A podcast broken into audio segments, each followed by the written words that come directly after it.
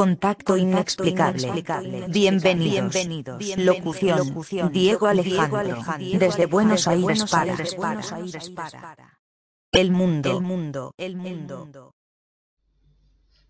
¿Qué tal amigos de Contacto Inexplicable? Esta emisión número 25, entre tantas, es una emisión que, bueno, quiero dedicarles a todos eh, mis seguidores de Facebook e Instagram de Contacto Inexplicable 22 y también del grupo El Omni de Ojalata y de este podcast que se escucha por Evox, Spotify, Anchor, Google Podcast y otras emisoras. Este podcast que nace de mi pasión por los misterios y por la omnilogía y por la ciencia también por la astronomía y también por los enigmas, enigmas elegidos. Así titulo esta nueva serie de podcast con historias cortas y fascinantes que bueno, las hago de corazón y espero que les guste. Bienvenidos amigos a una sesión nueva, a un misterio relevante de estos podcasts inexplicables que les habla Diego Alejandro desde un lugar en el espacio-tiempo, sonando a través de esto que se titula Enigmas elegidos de contacto inexplicable. Gracias por escucharme. Muchas gracias. Y bueno, ahora sí. Continuamos.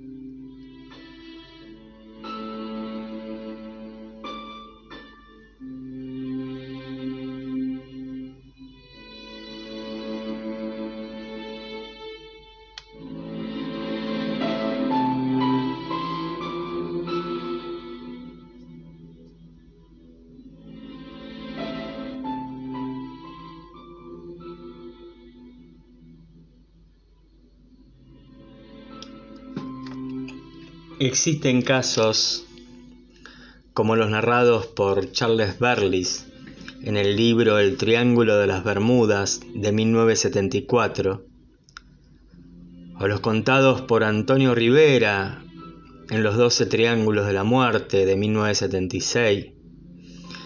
En todos encontramos desapariciones de barcos, personas, aeronaves, y de esto se va a tratar estos podcasts de esta nueva serie Enigmas elegidos de Contacto Inexplicable.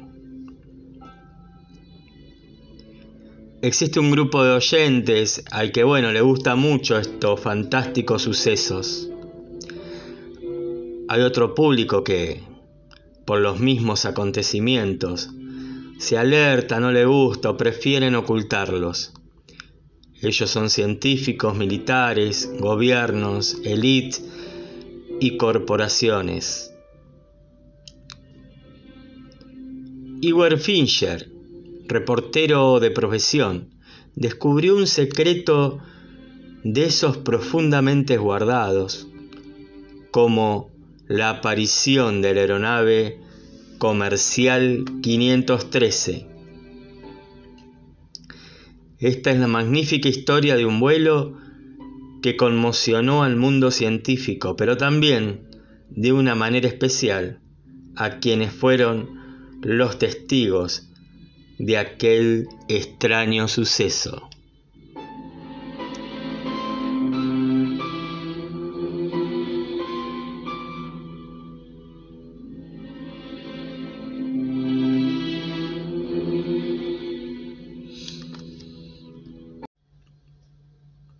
el aterrizaje del vuelo 513.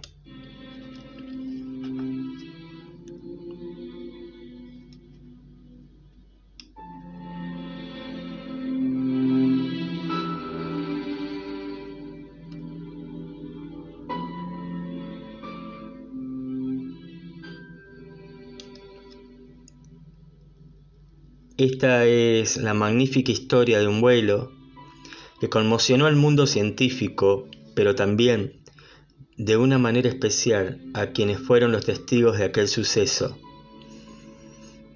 Esto pasó el 4 de septiembre de 1954.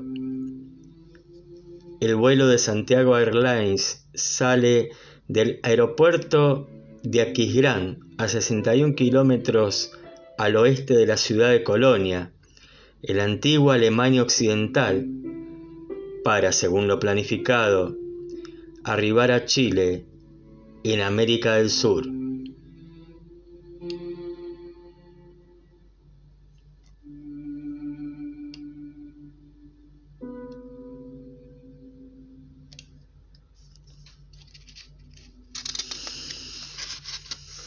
La aeronave, una super constelación de la fábrica estadounidense Lockheed, en esta aeronave iban 88 pasajeros y 4 tripulantes. Sin ninguna normalidad, se trataba de un servicio estándar y se desarrollaba de manera regular. Luego del despegue, tras unos minutos, desapareció el radar y se perdió. No había rastro de él. Ni hubo señales, no hubo arribo, no hubo nada. Se desvaneció en el Océano Atlántico, sin más. Inexplicablemente, amigos de Contacto Inexplicable. Perdidas las esperanzas incluso de un rescate, las autoridades asumieron que se había estrellado en alguna zona particularmente alejada de todo tránsito y que los restos se sumergieron en los desconocidos y oscuros abismos del océano, sin sobrevivientes. Santiago Airlines cerró sus puertas en el año 1956 y nunca se supo más ni del vuelo, ni de las personas, ni de la aerolínea. 35 años más tarde, el avión ingresó al espacio aéreo brasileño en Porto Alegre. Rodeó el aeropuerto para posteriormente aterrizar. Esto fue el 12 de octubre de 1989. Sí, escuchaste bien. 35 años pasaron y este avión ingresó al espacio aéreo brasilero en Porto Alegre. Era el año 1989.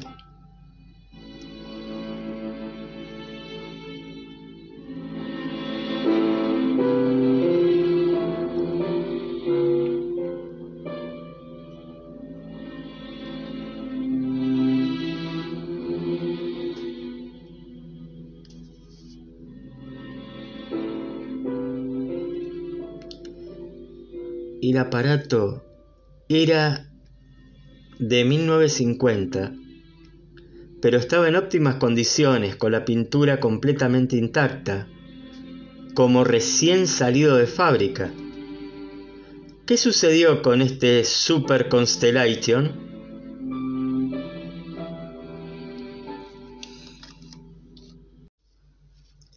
La torre de control intentó comunicarse por radio, pero nadie respondió. Este, sí señores, es un auténtico enigma.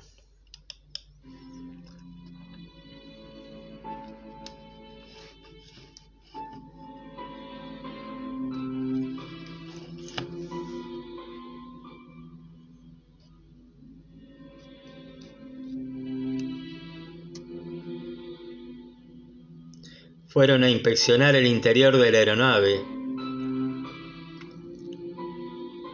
Con total precaución y sobrevino esta gran sorpresa cuando se encontraron que adentro no había nadie con vida y al parecer todos llevaban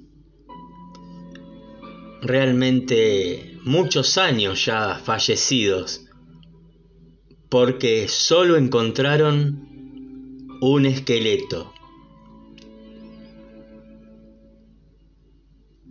El cadáver del piloto, identificado como Miguel Víctor Curi, aún sujetaba los controles. ¿Cómo pudo aterrizar este avión sin la tripulación? Las autoridades se negaron a hacer declaraciones y con sutileza trataron de encubrir los hechos. El caso atrajo a numerosos científicos, profesionales, entre ellos el doctor Atelo, un prestigioso investigador de fenómenos paranormales. Todos llegaron a la misma conclusión, una especie de burbuja temporal en la que ingresa en 1954, saliendo en 1989. Esto sí, amigos, es inexplicable.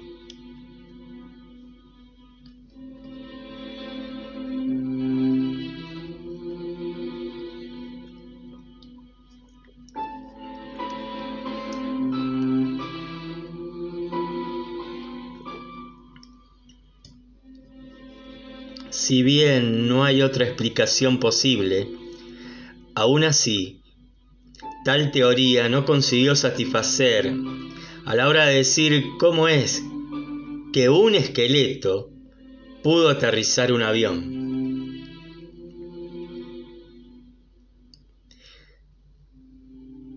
Rodrigo de Manja, profesor de física retirado, opinaba que era un crimen contra la ciencia, y escucha bien, que era un crimen contra la ciencia retener cualquier información conocida, sin importar cuál fuera, en razón de que se sospecha fuertemente que el poder lo ha ocultado. Y había dicho lo siguiente, si este avión entró en un salto de tiempo y hay evidencia para probarlo, se debe informar al mundo entero. Algo así podría cambiar la forma en que vemos nuestro mundo y alterar la ciencia tal como la conocemos.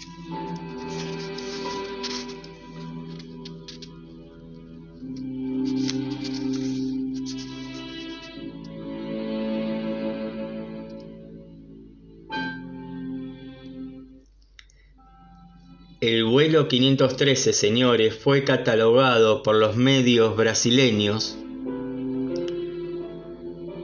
como el vuelo más largo de todos los tiempos.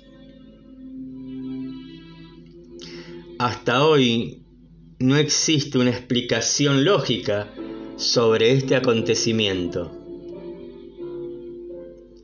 Es sorprendente, no existen más que cadáveres teorías diferentes en torno a este caso y ha logrado dejar sin palabras a los más escépticos, incluso a los que aman los fenómenos paranormales y a los que gustan de las teorías conspirativas. Nadie sabe qué decir ni cómo reaccionar ante este verdadero expediente X.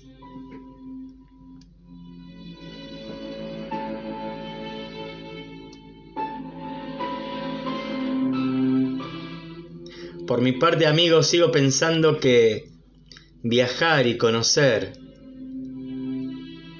es el mejor de los placeres, eso sí, siempre y cuando tu avión no entre en algún portal de espacio-tiempo y termine en otra dimensión, porque esto sí que sería un vuelo inexplicable.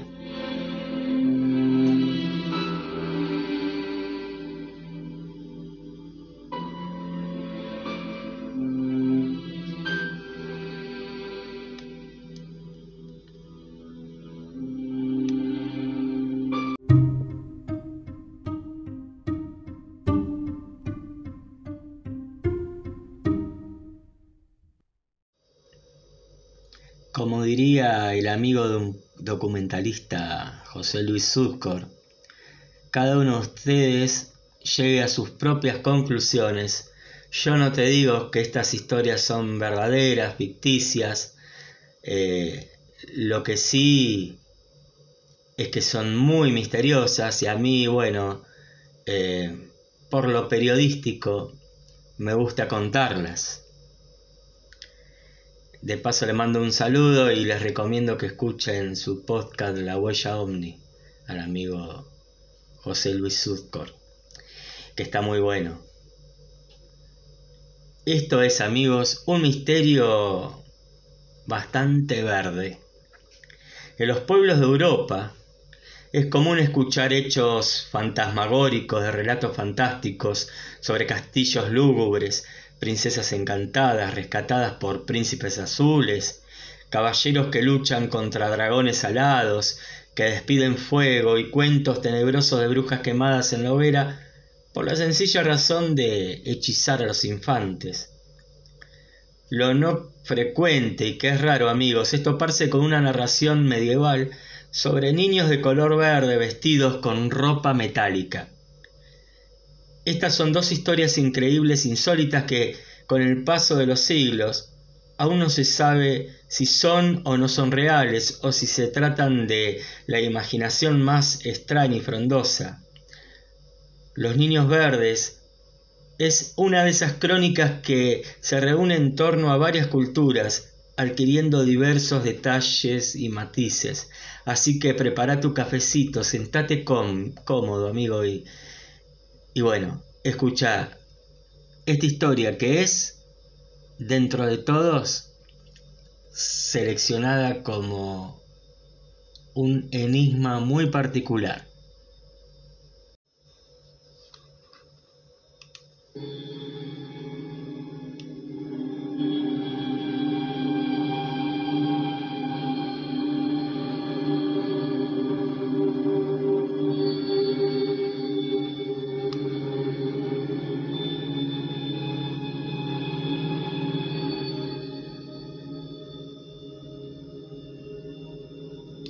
Los Niños Verdes es una de esas crónicas que se reúne en torno a varias culturas,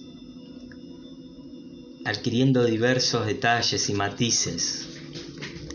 La historia, la de dos jóvenes completamente extraños que aparecen de la nada como llegados de otra dimensión. En España se los conoce como los Niños Verdes de Van Inglaterra trascendieron como los niños verdes de Ulpit. Bueno, los investigadores concuerdan en que la leyenda se basa en que estos chicos, eh, niños verdes de la pequeña aldea de Ulpit, eh, sean de ese lugar, pero la realidad es que están separadas por cientos de kilómetros y con más de siete siglos de diferencia entre una y otra. Así que así se fue construyendo uno de los grandes misterios de Europa. Banjos, Barcelona, España, en agosto de 1887, cuenta que había unos campesinos que recogían sus cultivos y oyeron gritos de un lugar cercano acudieron rápidamente a prestar auxilio.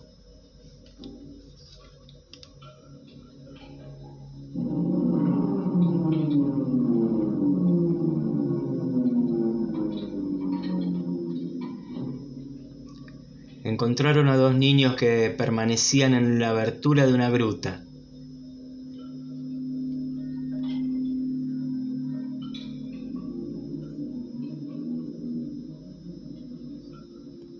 Hablaban un idioma desconocido. Sus ropas estaban hechas de una misteriosa tela metálica, pero lo más extraño era su piel, su extraña piel de color verde oliva.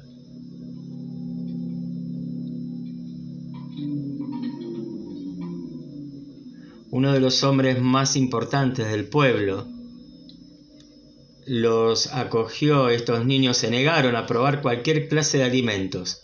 El más pequeño murió al poco tiempo, cuenta la leyenda, y la niña, de mayor fortaleza física, se fue acostumbrando a las comidas de legumbres y verduras. Aprendió la lengua española y cuando hubo dominado el idioma, narró una historia escalofriante, su vida en el mundo intraterrestre.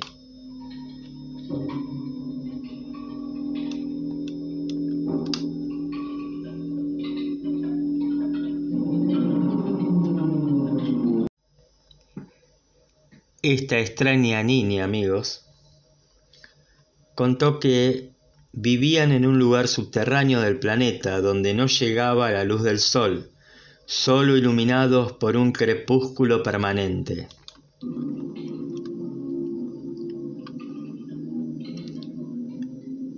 Muchos investigadores y científicos hablan de la Tierra hueca y de un inframundo diferente al nuestro.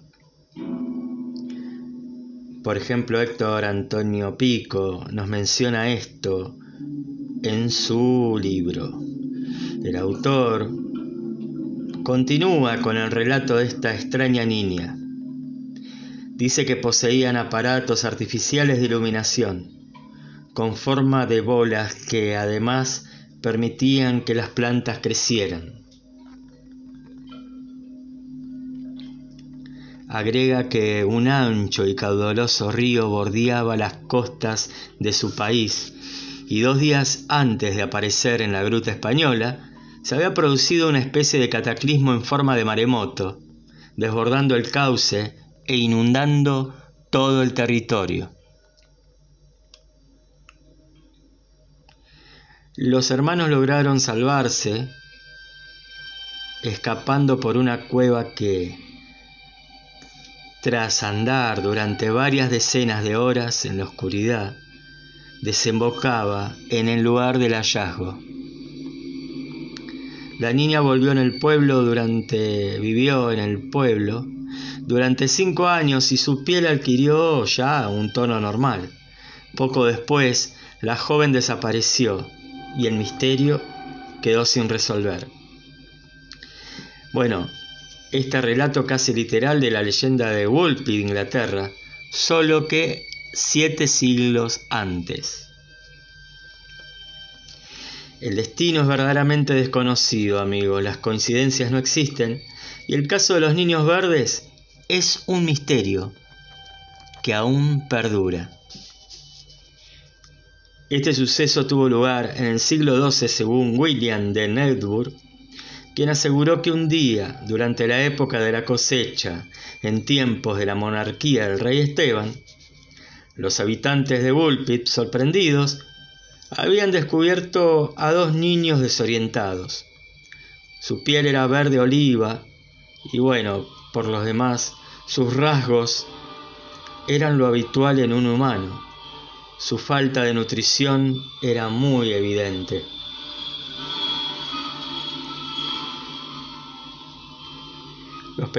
Los estos chicos hablaban un idioma totalmente desconocido. Nadie podía decir quiénes eran realmente ni qué hacían ahí. Sus padres no estaban por ningún lado. Bueno, los encontró la población, los estos campesinos se los llevaron a la casa de Sir Richard de Calne, Decían que lloraban desconsoladamente y daban impresión de que era por hambre. Aún así, se, negaron, se habían negado rotundamente a comer cualquier alimento que, que les ofrecían. Ante los porotos, la actitud de los pequeños fue distinta, comenzando a comer con desesperación. Se adaptaron gradualmente a una alimentación normal y con el tiempo perdieron su color verde. El más chico, este muchachito que parecía ser el más joven, murió poco después de que él y su hermana fueran bautizados. Esta historia también la puedes encontrar en dos obras. Historia Rerum Anglicarum, Historia de Inglaterra del año 1189, de William de Niebuhr. O si no, puedes encontrarla en Chronicon Anglicanum de 1220 de Ralph de Coverhard. También este suceso, al igual que Francis Golding en su novela The Man in the Moon de 1638. Pero bueno, eh, no vas a tener ganas de buscar estas cosas en alguna biblioteca, pero este misterio realmente, con algunas diferencias, sucedió. ¿Quiénes eran estos extraños muchachos de cara verde? El escritor escocés Duncan Lunan se había puesto a la tarea de investigar los detalles de este insólito caso para la National Geographic y bueno, hizo un documental en 2012 todo a fines de que confirmen la existencia de estos extraños seres. Ralph dice que solo la niña sobreviviente, después de aprender a hablar inglés, aseguró vivir en un país con enormes cavernas y pasajes subterráneos de grandes dimensiones. Decía que ese lugar del que venía era como un sitio donde el crepúsculo era eterno y un río subterráneo separaba su tierra de otra que era mucho más iluminada. Los hermanos, explicaba, paseaban por su pueblo llamado la Tierra de San Martín, siguiendo el rebaño de su padre. Mientras jugaban, escucharon un sonido, al que siguieron por los túneles de una cueva. Caminaron hacia arriba durante dos días y cuando salieron, vieron la luz brillante y esta aldea británica. Intentaron regresar, pero la luz cegadora, que nunca antes habían visto, hizo imposible que dieran marcha atrás. Según Ralph, la chica trabajó durante muchos años como sirvienta en la casa de Richards de Calne. William añade que ella finalmente se casó con un hombre de Kings Lane, al este de Woolpit, donde se fue a vivir. Una investigación llevada a cabo por el astrónomo y escritor Duncan Lunan llegó a la conclusión que la chica recibió el nombre de Y que se casó con el funcionario real Richard Barr, con el que tuvo al menos un hijo.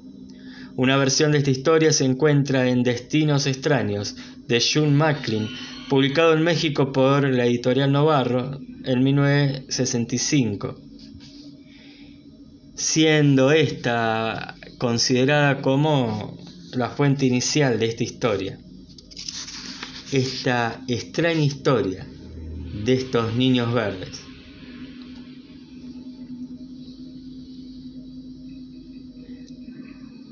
A propósito de esto, narraban que los ojos de estos niños de apariencia negroide estaban hundidos y almendrados. El primer vínculo entre los niños verdes de Gulpit con extraterrestres se remonta a 1621, cuando Robert Barton surgió en la anatomía de la melancolía que los niños verdes cayeron del cielo. Así decía este hombre Barton. Esto fue explicado por Francis Goldwyn, el obispo de Hereford, y también había un historiador en una obra de ficción especulativa llamado El hombre de la luna de 1638. La historia más elaborada viene de la mano del astrónomo Duncan Lunan.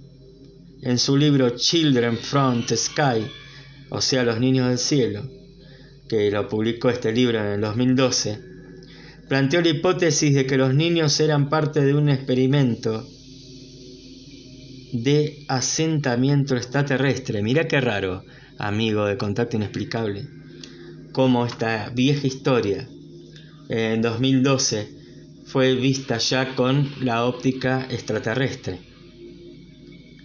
Lunan se aventuró a sostener que los niños verdes fueron expulsados accidentalmente de su planeta de origen y enviados a Gulpit tras un mal funcionamiento técnico de un transmisor de materia.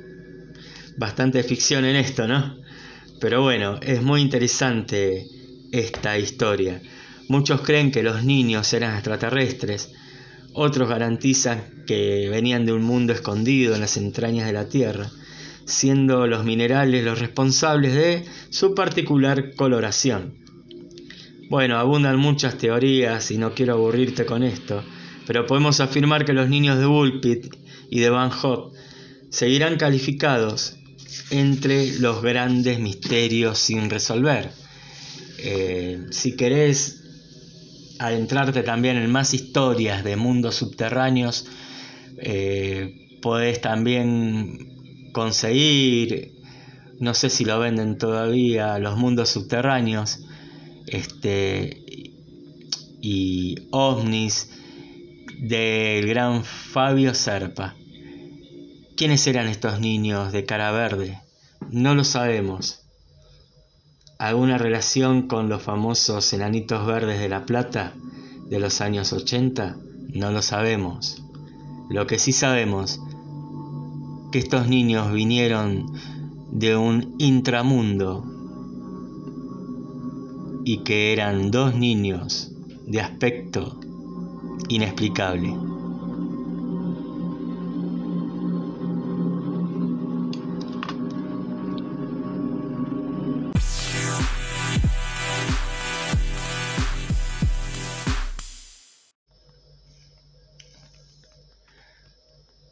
Gracias por escuchar este podcast. Eh, recordá que podés compartirlo en tus redes sociales, así vamos creciendo como grupo, Contacto Inexplicable 22.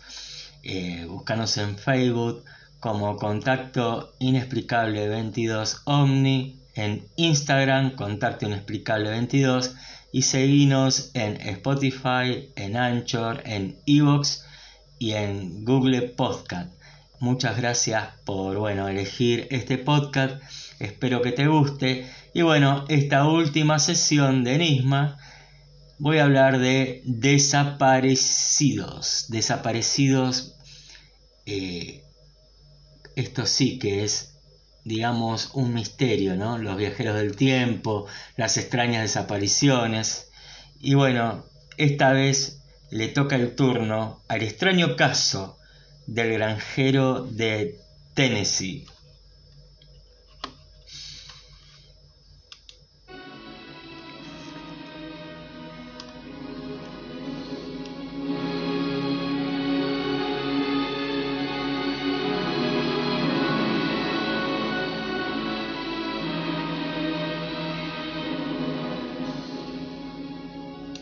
Muchas personas desaparecen cada año de manera misteriosa. No obstante, estos hechos se esclarecen por absurdo o injusto. No sé qué es el motivo que los ocasiona. Un asesinato en un lugar apartado, un secuestro o trata de blancas. También existe, sin embargo, un porcentaje elevado de pérdidas humanas para las que no es posible encontrar ninguna explicación. El caso de David Lang, un honrado agricultor cuya granja estaba en las cercanías de la ciudad de Gallatin, Tennessee, Estados Unidos. Un hombre cuya vida siempre estuvo dedicada a las labores agropecuarias y a la atención de su familia, con el sacrificio propio de la gente de campo. Este hombre habría conseguido una explotación próspera de un negocio familiar del tipo ganadero su ausencia ocurrió de repente, de manera instantánea, ante la presencia de su mujer, hijos, un, carretero y el juez Peck, que justo pasaba para visitar a la familia. Era pleno día del 23 de septiembre de 1880. El granjero caminó hacia el juez para darle la bienvenida y en su trayecto, en un espacio equidistante, entre su familia y el visitante desapareció sin más, dejando atónitos a todos. Solo quedó un círculo de hierbas amarillentas, como quemadas por un calor intenso y repentino.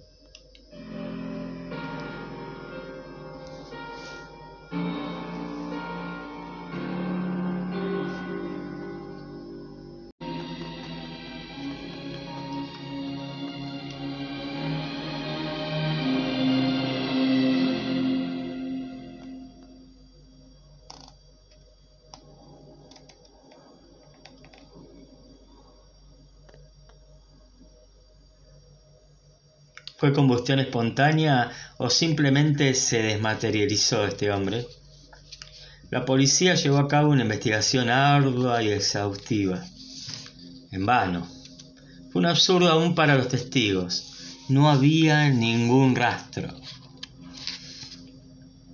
Meses más tarde, aún sumidos en el desconsuelo y sin encontrar una explicación, ninguna explicación lógica uno de los hijos escuchó a su padre pedir auxilio en el mismo sitio de hierba en el que había desaparecido, como si por un agujero ínfimo hubiese pasado a un mundo paralelo, pero cercano al nuestro.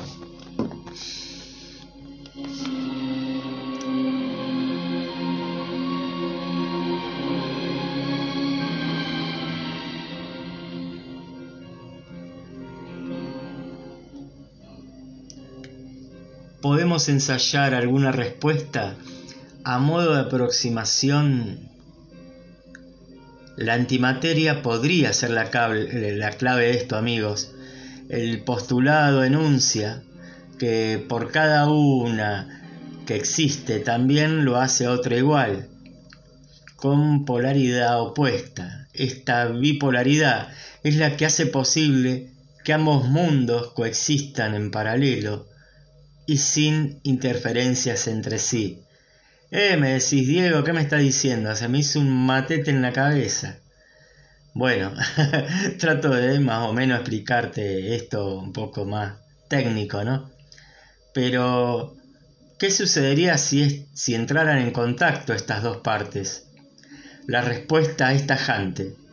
Desintegración total de ambas sin dejar rastro liberando una enorme cantidad de energía. Esto explica el porqué de la hierba quemada en nuestro caso de análisis. O sea, para que no te maree tanto, de lo que te dije,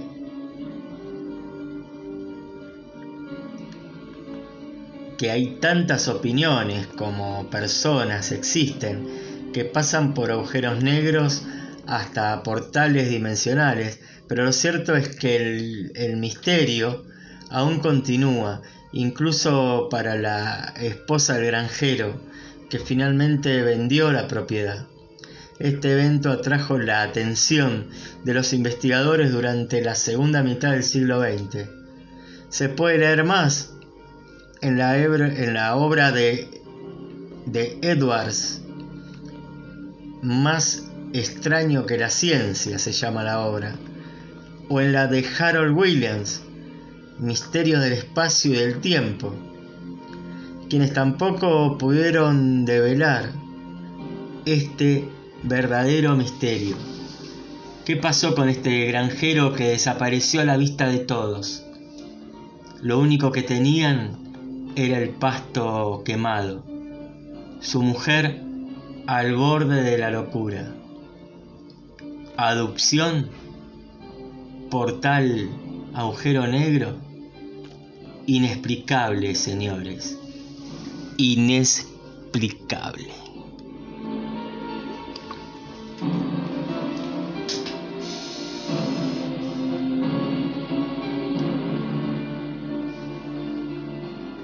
En unos días, más historias y más enigmas selectos.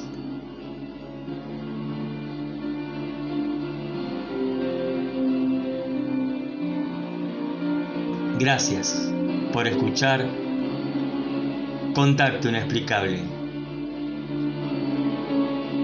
Tu encuentro con el misterio.